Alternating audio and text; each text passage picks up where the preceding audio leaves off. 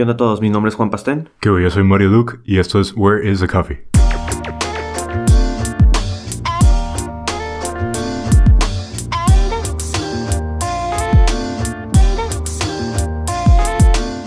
Eh, ¿Qué onda a todos? Eh, bienvenidos a nuestro episodio número 11.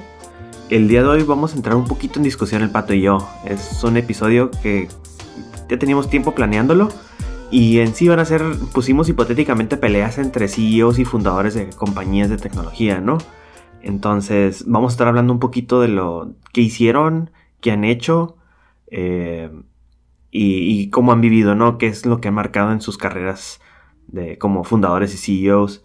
Eh, y pues con el simple hecho de divertirnos y pues, entrar en discusión el pato y yo. Sí, bueno, y también aparte de ver como si de verdad tuvieran una pelea, como quién sería como el chingón ¿no? en, la pelea. Eh, obviamente el pastel tiene como personas a las que admiro más, yo tengo las mías y, pues vamos a ver, pues entre el pastel y yo, pues en realidad quién es el chingón aquí. Ah, chingón, pues. Ok, pues comenzamos con el primero. Sí, bueno. Siete minutos entonces. Va, eh, vamos a empezar ahorita a platicar un poquito a Elon Musk contra, contra Steve Jobs. Eh, Elon Musk es, es, el papá aquí de, de Pastén. Sí, bueno. Y Steve Jobs a mí me cae un poquito mal, pero pues... pero puedo hablar de él. Arre, ¿comienzo? Sí, bueno. Sale, pues Elon Musk haciendo como referencia, nomás poniendo contexto, eh, sudafricano, inmigrante canadiense y estadounidense, ahorita ya es um, American Citizen. Estudió en Queens, Pensilvania. Y para dar un poquito más de su background en su historia, fue cofundador de Zip2, que habilitaba que las compañías pusieran contenido en internet como publicidad, etcétera, etcétera, y, y lo pudieran ubicar dentro del mapa. Esto era antes de que estuviera, existiera Google Maps, ah, ¿no? Entonces eh, hizo Zip2, eh, lo vendió a Compaq en 307 millones en efectivo. Y ya desde entonces Elon Musk como que ya empezaba a agarrar la feria y empezaba a hacer cosas interesantes, ¿no? Sí, Después de esto, eh, cofundó PayPal, antes era X, que es el sistema de pagos por Internet, y lo vendió en, a eBay en 1.5 billones en el 2002. ¿Sí? Y ya, pues ya con esto nos damos cuenta de dónde sacó tanto dinero para poder sacar lo que es SpaceX en el 2002. Eh, había leído, estaba leyendo su, su, biografía y pues había leído que era él mismo estaba leyendo, estaba estudiando para hacer cohetes. Eh, para, para lanzar el espacio. Ah, y fue a Rusia varias veces, quería comprar uno, se les hizo, querían comprar de los rusos, sí, se les hizo muy caros y él dijo, no, ¿sabes qué? Mejor nosotros podemos crearlo de nosotros mismos y nos sale muchísimo más barato. Okay. Entonces ahí fue cuando comenzó SpaceX, ¿no? Y pues todo lo que ha hecho SpaceX, ¿no? Lo más relevante, ahorita pues el, el Falcon Heavy, mm. eh, que es el, el cohete más fuerte a nivel que ha hecho el humano, que es el que se tiene, pretende utilizar para ir a Marte. Y pues ahorita lo que está haciendo con los satélites, ¿no? Que son satélites eh, que quiere hacer una red de satélites alrededor de la Tierra para poder tener conectados a todo el mundo, ¿no? Está Por medio de. Internet. Sí. Simón. Otro que es cofundador de Tesla, carros eléctricos y paneles solares. En el 2006 inspiró a Solar City, una compañía de servicios de energía solar. Eh, él no es el CEO ni nada, ni el fundador, pero es el presidente de esta compañía, ¿no? En el 2015 cofundó OpenAI, eh, una compañía de investigación en la inteligencia artificial amigable, sin fines de lucro, porque él dice que la inteligencia artificial puede hacernos daño. Eh, y pues por eso fundó esta, esta compañía. En diciembre del 2016 eh, fundó The Boring Company, que desarrolla la infraestructura y la construcción de túneles, ¿no? Ya saben que, que, que Elon Musk quiere hacer túneles y que estén que se metan los carros y evitar el freeway y que todo sea automático, ¿no? Ujú. Y llegar de un punto A a punto B en un mínimo de tiempo. Yeah. Sí, y como último, eh, en diciembre del 2016, allá, eh, pues con sus objetivos principales de la vida de Elon Musk es reducir el calentamiento global por medio de la energía autosustentable, reducir el riesgo de la extinción del ser humano llevándolo a colonizar a Marte. Oh, nice. Este, ese es mi papá, Elon Musk, y a ver, ¿qué traes tú, Steve Jobs? Sí, el, el, el vato es un chingón, la neta. Yo, de Steve Jobs, eh, para mí lo más chingón que hizo Steve Jobs fue juntarse con Steve Wozniak. E- Ese es mi papá, güey. eh, pero, pero el vato, la neta, como, como vendedor y como, como pensador y diseñador, el, el vato sí está, está muy chingón, Steve Jobs. Eh, el- lo primero que hicieron, él junto con Wozniak, fue en 1966, sacaron el, el Apple One Simón. que era básicamente era, un- era, pues una computadora, güey. eh, esto todavía no tenía un UI y, y, y fueron muy poquitos, ¿no? Las que hicieron. Después salió el Apple II y esa onda fue así como el hit, en, en sobre todo en Silicon Valley. Eh, todo esto, lo que es el diseño, sobre todo el case, fue, fue de Steve Jobs. El vato no quería sacar las compus así normales, ¿no? Como salían en aquel entonces. Y, y sí se diferenció mucho, ¿no? La compu en aquel entonces. Eh, por ejemplo, Jobs fue también el que vio el potencial en el, en el Xerox Alto. Fue una computadora de Xerox y fue la que de hecho implementó como el mouse, ¿no? Ah, eh, y a partir de lo que salen las, las interfaces gráficas en las computadoras.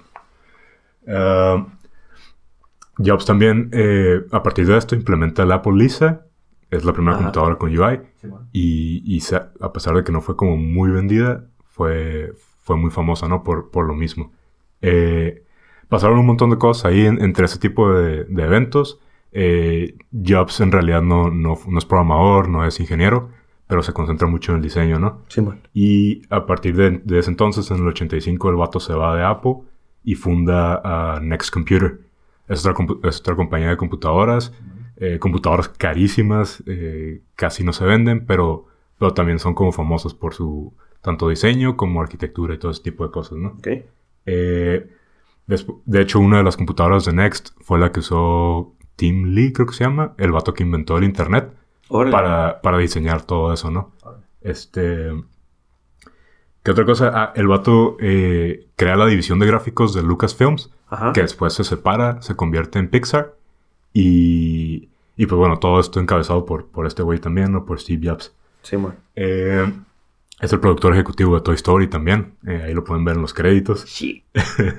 y en, el 96, cuando Apple ya empezaba a valer como cake, es cuando compran Next Computer. Se incorpora Jobs a, Apple de nuevo, se convierte en el CEO. Y a partir de ahí empieza como el levantamiento de Apple, ¿no? Que todos conocemos. Sí, es cuando sale, eh, salen los iPods, las, Mac, iMac, iPads, todo, todo lo que usamos ahorita de Apple es, es a partir del regreso de Steve Jobs, ¿no? A, Apple. Sí, man. Y, eh, y el vato, nada más como para hablar un poquito de su filosofía, el vato eh, tiene, tiene como esa filosofía de enfocarse bien cabrón en lo que estás haciendo, eh, negar todo lo que no sea en lo que estás enfocado en este momento, controlar lo que estás construyendo, no permitir influencias externas, aunque escuche como un poquito negativo. Eh, y, tratarte a ti mismo como si fueras especial. Eh, sí, bueno, son, como parte de las cosas que, que pensaba este vato, ¿no? Cool. Y... ¿Qué pedo? Ahora sí. ¿Quién gana? Simón. Elon Musk. Eh, Elon Musk, a mi punto de vista, sí tiene unas cosas que no me han agradado.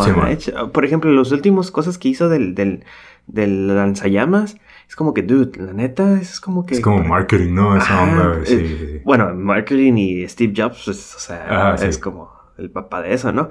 Pero Elon Musk está muy cabrón, es una mente, wow, que está muy canijo. Pero también tiene con que le pisen, ¿no? Todo lo que ha fallado, todo lo que ha pasado con Tesla, todos sus productos. Sí, la neta. Sí ha hecho, a mi punto de vista, sí, entiendo, se me hace mejor, gana Elon Musk fácilmente por el impacto que está creando en la humanidad. Pero Steve Jobs también creó muchísimo impacto en la humanidad por sus medios, sus productos. si él no hubiera habido, si no, si no hubiera un iPod, un iPhone. Sí. Hubiera toda esta revolución de las computadoras y los dispositivos. Sí, e, es lo que creo también como al... Digo, obviamente no solo es Steve Jobs, ¿no? El que encabezó este tipo de cosas, pero él estaba como al mando, ¿no? Cuando, cuando se da esta revolución, este cambio de paradigmas en en el uso de computación móvil, todo ese tipo de cosas. Sí, man. Para mí eso es como lo, más importante y lo más grande que ha hecho Steve Jobs. Eh, a, mí me gusta mucho el trabajo también de Musk porque pues el vato es, es, pensador así técnico, ¿no? Sí, el vato tiene, tiene esas revoluciones que ha causado a través de, ingeniería. Es lo que se me hace chingón. Pero también está esa parte como que el, el vato es, siento que es como medio cerrado. Mm, en, el sentido. Era. Bueno. por ejemplo, es como que el vato está bien seguro de que lo que hace es chingón. Y es bien difícil como sacarlo como de ese de, esa zona en la que se encuentra, ¿no? Sí, man. Como todos estos pedos que ha habido con los, con los carros, que no son muchos, no son pedos así como muy grandes, pero es bien difícil como convencer al vato de que tal vez hay un problema, ¿no? En, en, tal vez en su proceso o algo así, ¿no? Mm, entonces, ¿Quién gana? ¿Elon Musk? Yo, sí, bueno, yo sigo pensando que Elon Musk, güey. ¿Está bien? Yo también voy por Elon Musk en este, entonces. Ya tenemos un ganador. Va, entonces la siguiente pelea. Siguiente pelea va Jeff Bezos, CEO de Amazon. Yes. Contra Jack Ma, eh, CEO, cofundador de uh, Alibaba y un, un montón de otras cosas, ¿no? Sí, bueno. Eh, Comienzo con Jeff Bezos. Va. Sí. Eh. Ok. Eh, Jeff Bezos, americano, estudió en Princeton University. Antes, antes de, ser, de, de construir Amazon, bueno, de crear Amazon, trabajaba en el Wall Street. Y dicen, leí que viajó desde Nueva York hasta Seattle para poder crear Amazon en, ahí en Seattle. Oh, yeah. Eh, y en el 94 pues no le creía, ¿no? Que iba a vender libros por internet cuando el internet era como que, ay, o sea, era Sí, algo mo. como que nuevo, pero pues nadie lo creía, ¿no? En el 94 fundó Amazon. Eh, eh, Bezos fue uno de los primeros accionistas de Google, invirtió 250 mil en el 98. Esos 250 mil se convirtieron en 3.3 millones en acciones de Google cuando ya se lanzó al público. Y en el 2017, ese valor de los 250 mil, en el 2017 valían 3.1 billones. Entonces ahí ya sabemos por qué tiene tanto dinero, ¿no? Sí, bueno. Fue un early investor bueno. Eh, es actualmente la compañía en línea de ventas por internet más grande del mundo. Y pues Amazon ha crecido muchísimo, ¿no? Primero comenzó a vender libros, ahorita ya tiene desde que es eh, streaming de servicio de video, de video, de películas, música eh, y hasta servicios de, ¿cómo se dice? De infraestructura de servicios, ¿no? Amazon Web Services para sistemas. Ah, ya. Simón, entonces ha crecido demasiado lo que es Amazon. Sí, sí, sí. Eh, fundó también el Blue Origin en el 2000, compañía aeroespacial para desarrollar tecnología para permitir al humano eh, el acceso al espacio, Mm. con el objetivo de bajar los precios, ¿no? Y que sea este, fiable los precios. En el 2013 compró Washington Post por 250 millones en efectivo, ahí nomás. Eh, cuando comenzó Amazon, ahora sí ya voy a entrar un poquito más a detalle su filosofía, ¿no? Cuando comenzó Amazon tenía una filosofía de arrepentimiento mínimo. Eh, y decía de que cuando tenía, cuando tuviera 80, si tengo 80, me voy a arrepentir de haber estado en el Wall Street. Dice, no. Pero yo me arrepentiría de no haber comenzado esto del Internet. Sí, bueno. Eh, sí, entonces tiene una filosofía de que no te arrepientas, de que hagas las decisiones correctas. Eh, para comenzar, a- para hacer Amazon crecer, utilizaba la filosofía, el mantra de Get Big, get big Fast eh, para poder escalar la compañía rápido. Yeah. Y utiliza el término Work-Life Harmony. Muchas veces utilizamos el, el término de Work-Life Balance, pero dice que cuando lo tomas como balance puede que sea que nomás puedes tener o uno u otro. Ah, sí. Entonces, no es cuestión de balance, es de armonía entre los dos. Este, Está chingón eso. Simón tiene una, tiene una, una ideología muy curada en cuanto a trabajo, no agenda juntas en la mañana, la regla de las, de las dos pizzas en las juntas, que ya lo hemos hablado en Ah, episodios sí, pasados. Eh, como, como negocio, pues enfocarse en el cliente y no en la competencia. Eh, tomar riesgos para formar liderazgo en el mercado, pues lo ha hecho, ¿no? Con todo lo que ha impulsado. Eh, construir la cultura de la empresa, empoderar al personal y, y hasta leí un artículo de la pregunta que siempre se hace antes de tomar una decisión y él decía, Jeff Bezos dice, ¿qué dice tu corazón? Sí, en- entonces dice que la- lo peor que puedes decir, las cuatro peores palabras que puedes decir eh, es if I had only, ah, si Ah, al menos yo hubiera. Sí, entonces dice, ¿qué dice tu corazón? Y lo que te dice tu corazón, pues hazlo. Y más que nada. Y pues más que nada en cuestiones de business, eh, compró Whole Foods, IMDb, Twitch, Audible, Alexa, Goodreads, Zappos. Y Yes, también es early es investor en Living Social de Songsa, ¿no? Por eso tiene, es, por eso es el número uno, en, el millonario, ¿no? Sí, bueno. Sí, uno feria, del uh, número uno del, del mundo. Ese es este Jeff Bezos. Ahora sí, ¿qué dices de Jack Ma? Ok, Jack Ma, voy a empezar diciendo, el vato es un chingón. ¡Ay, cálmate! El, el güey nació, es, es chino, ¿no? Creo que nació en el 63, 64. Ajá. Eh, y, y está curada su, su historia de origen porque eh, la historia de origen básicamente lo pintan al vato como pues un vato bien loser, ¿no? ¿Neta? Simón rechazado así de todas partes, rechazado cuatro años seguidos por la universidad a la que quería atender, Ay, güey. eh, rechazado por, dice, como 30 trabajos diferentes cuando estaba morro, incluyendo el Kentucky Fried Chicken, No. ni el Kentucky podía entrar. Eh, rechazado por Harvard Business School 10 veces. Eh, así, es, pura historia de fracaso, sí, su, su inicio, ¿no? Y eso es lo que está curado. El vato se convierte en profesor. Como que hace a un lado como sus, met sus metas y dice, pues bueno, voy a, voy a, agarrar lo que puedo, ¿no? Se, se, hace profesor y se entera como lo que es el internet de, por sus amigos de Estados Unidos. Sí, man. Y, y, el vato dice, ah, pues vamos a hacer una compañía que se dedique a hacer páginas en China. Esto es por ahí del 95, o sea, es, es como early internet days, ¿no? Sí, man. Eh, invierte 20 mil dólares que juntó de sus amigos, de su familia. Y en tres años la compañía está generando 800 mil dólares al año, ¿no? Eh, en el 99 también, pues, como se da cuenta de cuál es como el, potencial de Internet, funda lo que es como el equivalente de, Amazon en, China, lo que es eh, Alibaba. Eh, pero en ese entonces era como business to business, eran compañías que se proveían como productos entre sí, ¿no? Sí, man.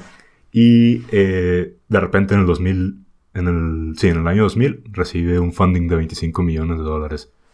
Eh, el vato funda un montón de otras compañías en el 2003, eh, lo que se llama Taobao, que es, es básicamente así el equivalente de Amazon, compañías que le venden a, a, gente o gente que le vende gente, ¿no? Como eBay. en ese entonces, pues eBay quiere comprar la página, este güey lo rechaza y Yahoo llega y les da un billón de dólares, ¿no? No. En investment. Un montón de ferias esos güeyes. Entonces, este... Ah, de hecho, esto es lo que mantiene a Yahoo como a flote, ¿no? Por un montón de años el haber hecho investment en una compañía tan, tan grande. Sí. Eh, con esto te chingo, güey. El vato es actor, güey. Ah. el año pasado hizo una película, güey. ya, ya, ya, perdiste, güey. Ya perdiste. Sí, ya. Eh, y la filosofía de este güey me gusta mucho. Su filosofía es muy humana, güey. Lo que dice el vato es como que, ok, no necesitas, no necesitas ser tú el más chingón, pero necesitas ser humilde y rodearte de gente que esté más chingona que tú, ¿no? Sí. Simón, entonces, esos son sus dos puntos. Contrata gente que sea más inteligente que tú y, y que tu trabajo sea ayudarlos a que puedan trabajar juntos. Nice. Entonces el vato se, se enfoca mucho como en, en en, las personas y cómo puede ser su trabajo juntos, ¿no? Eh, y, eso es lo que me gusta, como que el, el, el, vato dice que los buenos, los buenos managers deben de saber cómo uh, construir confianza entre los miembros de su equipo, ¿no? Y e, esa onda está curada. Tiene, tiene muchas otras filosofías que el vato sigue. Eh, me lo voy a aventar rápido, güey. El vato dice como que de los 20 a los 30 años te enfoques a seguir a un buen jefe y conseguir un trabajo donde puedas aprender muchas cosas de los 30 a los 40, eh, que si quieres hacer algo por ti mismo, que lo hagas, todavía estás como en edad de, de cagarla, ¿no? De, de perder. Sí, man. De los 40 a los 50, en vez de involucrarte en un área nueva, mejor concéntrate en hacer las cosas que eres bueno. 50 a los 60, dedícate, que tu tiempo sea dedicado a entrenar a la gente, a la gente joven eh, o a la siguiente generación. Y a los 60, eh, a jugar con tus nietos, Es, está curada como la, la onda de este vato, ¿no? Es, sí, man es siempre, como que siempre ser bien humilde, güey. Simón, entonces, este, ahorita que ya sabes todo esto del grandísimo Jack Ma, ¿qué, qué pedo? ¿Quién gana, güey? me ganaste, me ganaste. Está canijo Jack Ma. Ahorita sí lo conocía, sí lo ubicaba, pero no sabía nada de, su historia. Simón. Eh, Jeff Bezos, pues no tiene una historia así. Pues, sí tiene, ¿no? Su familia, bla, bla, bla, pero... Sí, sí. Pero más que nada como su fuerte lo que ha hecho por Amazon. Pero Jack Ma, la neta, se la rifó y está muy cabrón. Sí, bueno, a mí lo que me gusta de Besos, o sea, el, vato tiene mucha feria, güey. Y, sabe cómo usarla, güey, para, para seguir haciendo crecer como todo lo que tiene, ¿no? Sí. Ayudó a los Dreamers hace poco también. Eh, Simón, exacto, es cierto. O sea, el, el vato es como, es buen pensador, güey, es, es buena persona de negocios. y sabe moverse. Pero para mí, Jack Ma, güey, es como que desde sus orígenes así bien humildes, güey. Sí, man. Eh, y cómo mantenerse con esa mentalidad humilde, ¿no? Pero seguir creciendo y creciendo. El vato es, creo que ahorita es como el número 20, güey, en, la lista de la gente más rica del, del mundo. Del ¿no? mundo. Simón. Entonces, está lejos de Jeff Bezos en ese sentido. Pero a mí, en filosofía, güey, yo al vato lo siento así como ah, bien, bien chingón, güey. Sí, man. Igual. Sí, de hecho, sí. Está bien está bien. Ahora perro. Pero ahora la que sigue. o sea, la pelea que sigue. Tenemos otra, otra pelea. Y esta pelea se puso interesante cuando la, la nos, nos ocurrió. Sí. Sí. Eh, Larry Page contra Sergey Brin, los fundadores de Google. Cofundadores de Google. Eh, yo tengo una queja, güey. no hay nada de información en internet de Sergey Brin. es que es Oh. no, pues no sé, la neta, qué pedo. Pero pues si quieres comienzo para ganarte una vez. Va, va, dale, güey. Larry Page, a mí me tocó Larry Page, ¿no? Y al principio no me caía Larry Page, siendo sincero, no me caía, no me- ¿Por qué, güey? se me hacía sangrón. Ok. Sí, decía. eh, y, y Sergey Brin era como que lo miraba como el, el, el millennial acá, Sí, bien buena onda, y andaba así. Y eh, sé de diseñadores de que, oh, sí, el- Sergey Brin andaba en el café y, y le dijimos que si podíamos platicar con él. Y sí, duró Ah, una hora con nosotros. Simón, y que se pone a platicar contigo y todo el show. Pero yo ahorita leyendo de Larry Page, la neta, pues está bien canijo, ¿no? Por algo bueno. fundó con, con Sergey Brin lo que es Google, ¿no? Pero ahorita, haciendo contexto de Larry Page, americano, eh, estudió en Michigan, Computer Science, tiene una maestría y un PhD en Stanford, eh, cofundador de Google, pues junto con Sergey Brin, que te tocó a ti. Sí, bueno. Y ahorita actualmente es el CEO de Alphabet, que es la compañía padre de Google y pues toda la familia de, lo- de los productos de Google, ¿no? Eh, al inicio como CEO eh, intentaba despedir a todo el personal que, que fuera como project manager porque no tenían la... Los, no eran ingenieros y no tenían como que los conocimientos de tecnolo- tecnología, ¿no? bestia. Entonces era como que tenían ten- conocimientos limitados y pues era como un impedimento, ¿no? Para poder trabajar. Pero ya después como que se relajó y documentó sus principios de administración, este, de, de trabajo. Y decía pues de que no delegaras trabajo, de que si tú lo puedes hacer, pues hazlo tú, pues para que se haga más rápido. Eh, que no te metas en el camino si no vas a poner nada de valor, o sea, no, te, no seas metiche si no vas a estar haciendo nada bueno. No estorbes, Ajá. básicamente. Ya. No seas burocrático. eh, las, las ideas son más importantes que la edad, eso se me hizo muy curada porque decía que, que no nomás porque fuera alguien muy chico, no tuviera una idea mala, o sea, Ah, si, es chico y tiene una idea muy buena, pues, pues es una idea nomás, no importa la edad, ¿no? Sí, bueno. Eh, y lo peor que puedes hacer es a, a alguien es detener a alguien de hacer algo diciéndole solamente no. O sea, pues eso no, simplemente no se hace, ¿no? Sí, bueno. Eh, Larry Page al inicio fue el CEO de Google. Después se salió, entró Eric Schmidt. Eh, él fue CEO varios años y duran- mientras Eric Schmidt era CEO de Google, Larry Page lideró la compra de Android por 50 millones y no le avisó a su CEO, ¿no? Que sería Eric Schmidt. Eric Schmidt le dijo, pues que no lo perturbó por la pequeña compra que hicieron. A la bestia, 50 millones. Sí, entonces ahí, ahí se me hizo interesante porque Larry Page desde ese entonces que compró Google en el 2005, 2006, yo creo, no lo tengo notado, pero en esos años y, y ya estaban interesados en hacer cosas diferentes, nuevas y buenas. Entonces ya está, ya querían pues lo de los móviles, ¿no? Sí, bueno. Eh, regresó a ser el CEO después de Eric Schmidt y, y uno de sus objetivos fue que fue muy, muy, muy, muy popular, que era eh, rediseñar todos sus productos. Y ahí es donde ya me ganó. Ah, ya, sí, y entró todo el rollo del diseño con Google, el diseño Sí, se levantó. Simón, el diseño se levantó muchísimo, muchísimo en los productos de Google, en todas las compañías, yo creo que eso fue que impulsó que muchas compañías también lo hicieran. Tomar más en serio, ¿no? Ese tipo de cosas. Simón, el diseño. Entonces, este. También en su tiempo de CEO, ahorita en el 2011 compró Motorola. eh, tiene una mentalidad de 10x, de crear productos y servicios 10 veces mejores que los de su competencia. No, ya. Sí, y, y pues también ha to- tenido unos failures, ¿no? Este, Google Plus que lo lanzó, pero pues valió cacahuate, ¿no? Sí, Estaba bien chafa. Y Google Glass, que también, junto con tu eh, Sergey Brin, Sí, lo lanzó, pero pues igual, ¿no? No, no fue como wow. Eh, a mi punto de vista, al rato lo digo, que sigue con Sergey Brin. Ok. eh, Sergey Brin es nacido en el 73, creo. Simón. Eh, el vato es ruso, bueno, lo que entonces era la Unión Soviética. Ok. Emigran a Estados Unidos, creo, cuando tenía como 5 o 6 años. Eh, de- desde ese inicio, el, el vato estaba como. Tenía como un buen background. Su, su jefe es profesor de matemáticas y su mamá es investigadora en la NASA, güey. Oh, Entonces, como que ya, ya tiene como que ese buen. Como background, ¿no? Simón. Eh, pues el vato estudia en, igual que, que Larry Page en eh, Stanford. Simón. Eh, y lo que se me hace curada de este vato, desde, desde los inicios, como que estuvo relacionado en, buenas, en cosas chidas. Eh, el vato fue practicante en, en Wolfram. Wolfram son los que hacen Wolfram Alpha, no sé si lo has escuchado, No. o Wolfram Matemática. So, es, esa onda es pura, pura, pura lógica a través de matemática, redes neuronales, eh, machine learning. Ah, Wolfram son como los chingones en esos temas, ¿no? Ok. Eh, entonces el vato hace sus prácticas ahí y empieza a agarrar como un montón de conocimiento de lo que son este procesamiento de datos, recolección de datos, eh, y como dije, redes neuronales, ¿no? Y ese tipo de cosas. Simón. Eh, y, y, el, enfoque, el enfoque de Brin desde un inicio, incluso cuando se asocia acá con Larry Page, es la minería de datos, güey.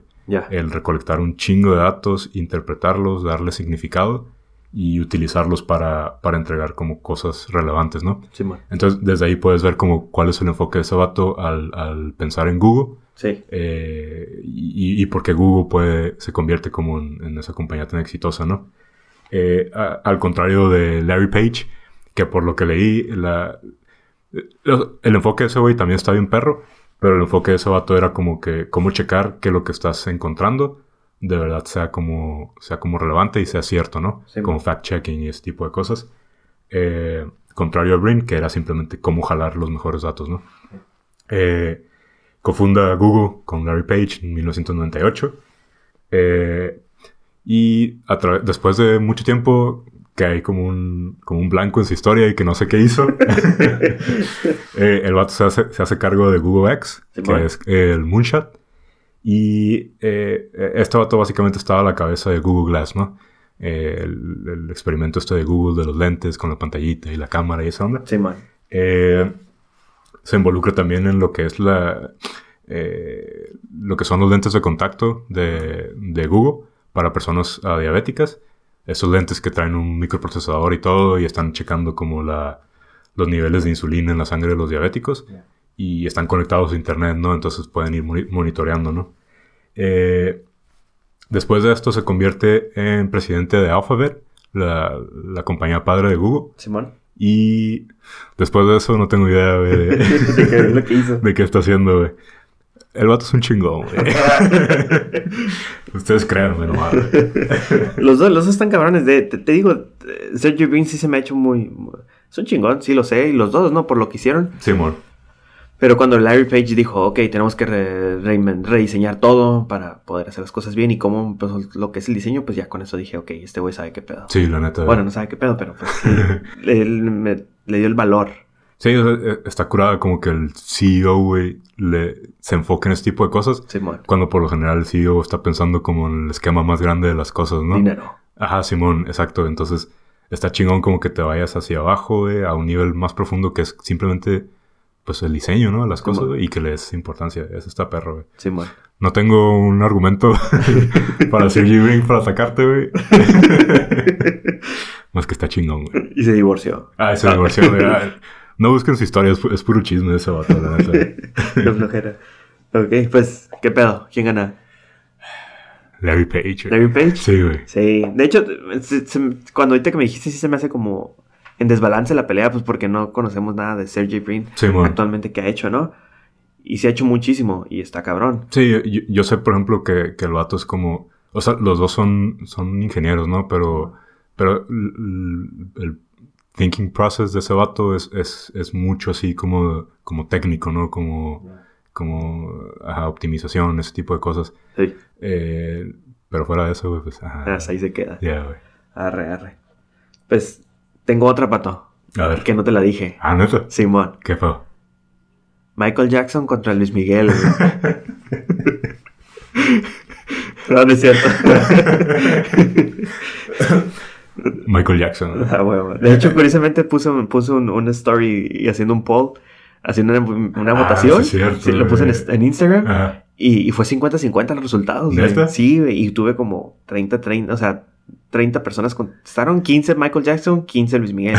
Tiene que haber una revancha, güey. Sí, Ahí sí está, está muy peleado. Pero bueno, ese ya sería otro capítulo, ¿no? ya que estamos en eso, Michael Jackson, güey, revolucionó el pop, güey, en, en, en el mundo, güey. Luis Miguel. Luis Miguel, güey, es. Luis Miguel estuvo en la Fuerza Aérea. Ah, ¿Eso qué tiene, güey? En, en, ah, en, su video, en su video, güey. Michael Jackson fue un zombie, perro. Ah, oh, neta. Zombie y hombre lobo, ¿no? Hombre lobo, sí. Hombre lobo, hombre lobo, Simón. eh, Luis Miguel tiene serie en Netflix, güey. Ah, sí, es cierto, güey. Y es el sol de México. ¿Eh? Michael Jackson se hizo blanco, ¿no?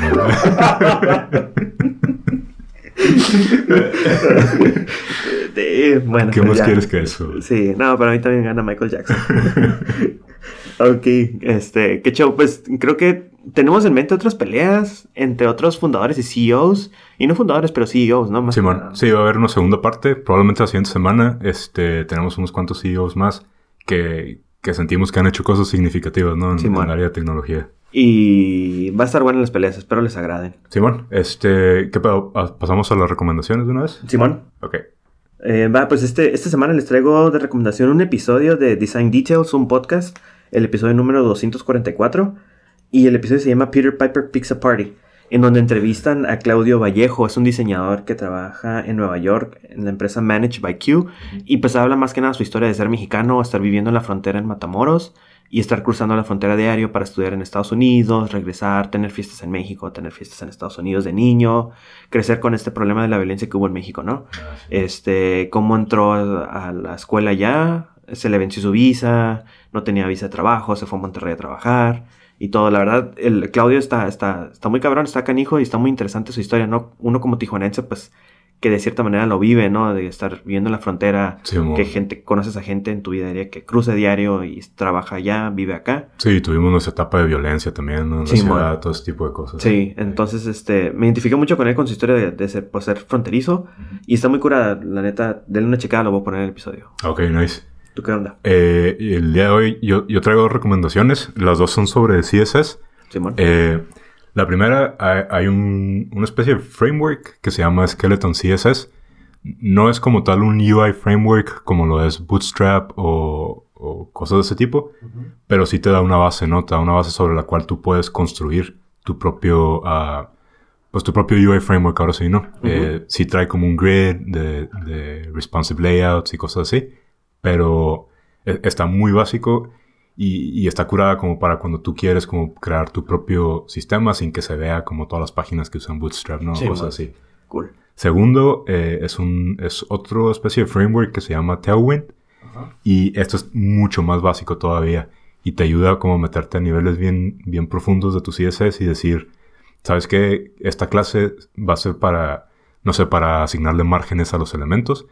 Y, y se va a usar a través de toda la aplicación. Entonces te ayuda a mantener una arquitectura bien limpia de tu CSS y, desde un inicio empezar con cosas bien definidas, ¿no? Está curada por si, por si les interesa este tipo de cosas, denle, una checada de estos. Arre, arre. Simón. Ok, ok. Pues como cada episodio siempre les hacemos la invitación a que nos eh, voten. Simón, eh, échenos unos likes ahí en, su plataforma favorita. Este. Y pues la misma de siempre, un, review en, en Apple Podcast si son cinco estrellas, los aceptamos. Si no son cinco estrellas, los borramos. Si, ponen cinco estrellas, les regalamos una calcomanía de Where is the Coffee. Ah, tenemos stickers de. Vamos a empezar a comprar sus votos. Sí, Nada, sí, ya tenemos calcomanías ahí. Si nos ven, pues ahí vamos a descargando, ¿no? si nos ven personas, pídanos un sticker. Tenemos, tenemos varios ahí. Yes. Ok, ok, gente. Pues nos vemos en la siguiente semana. Dale, muchas gracias. Nos vemos.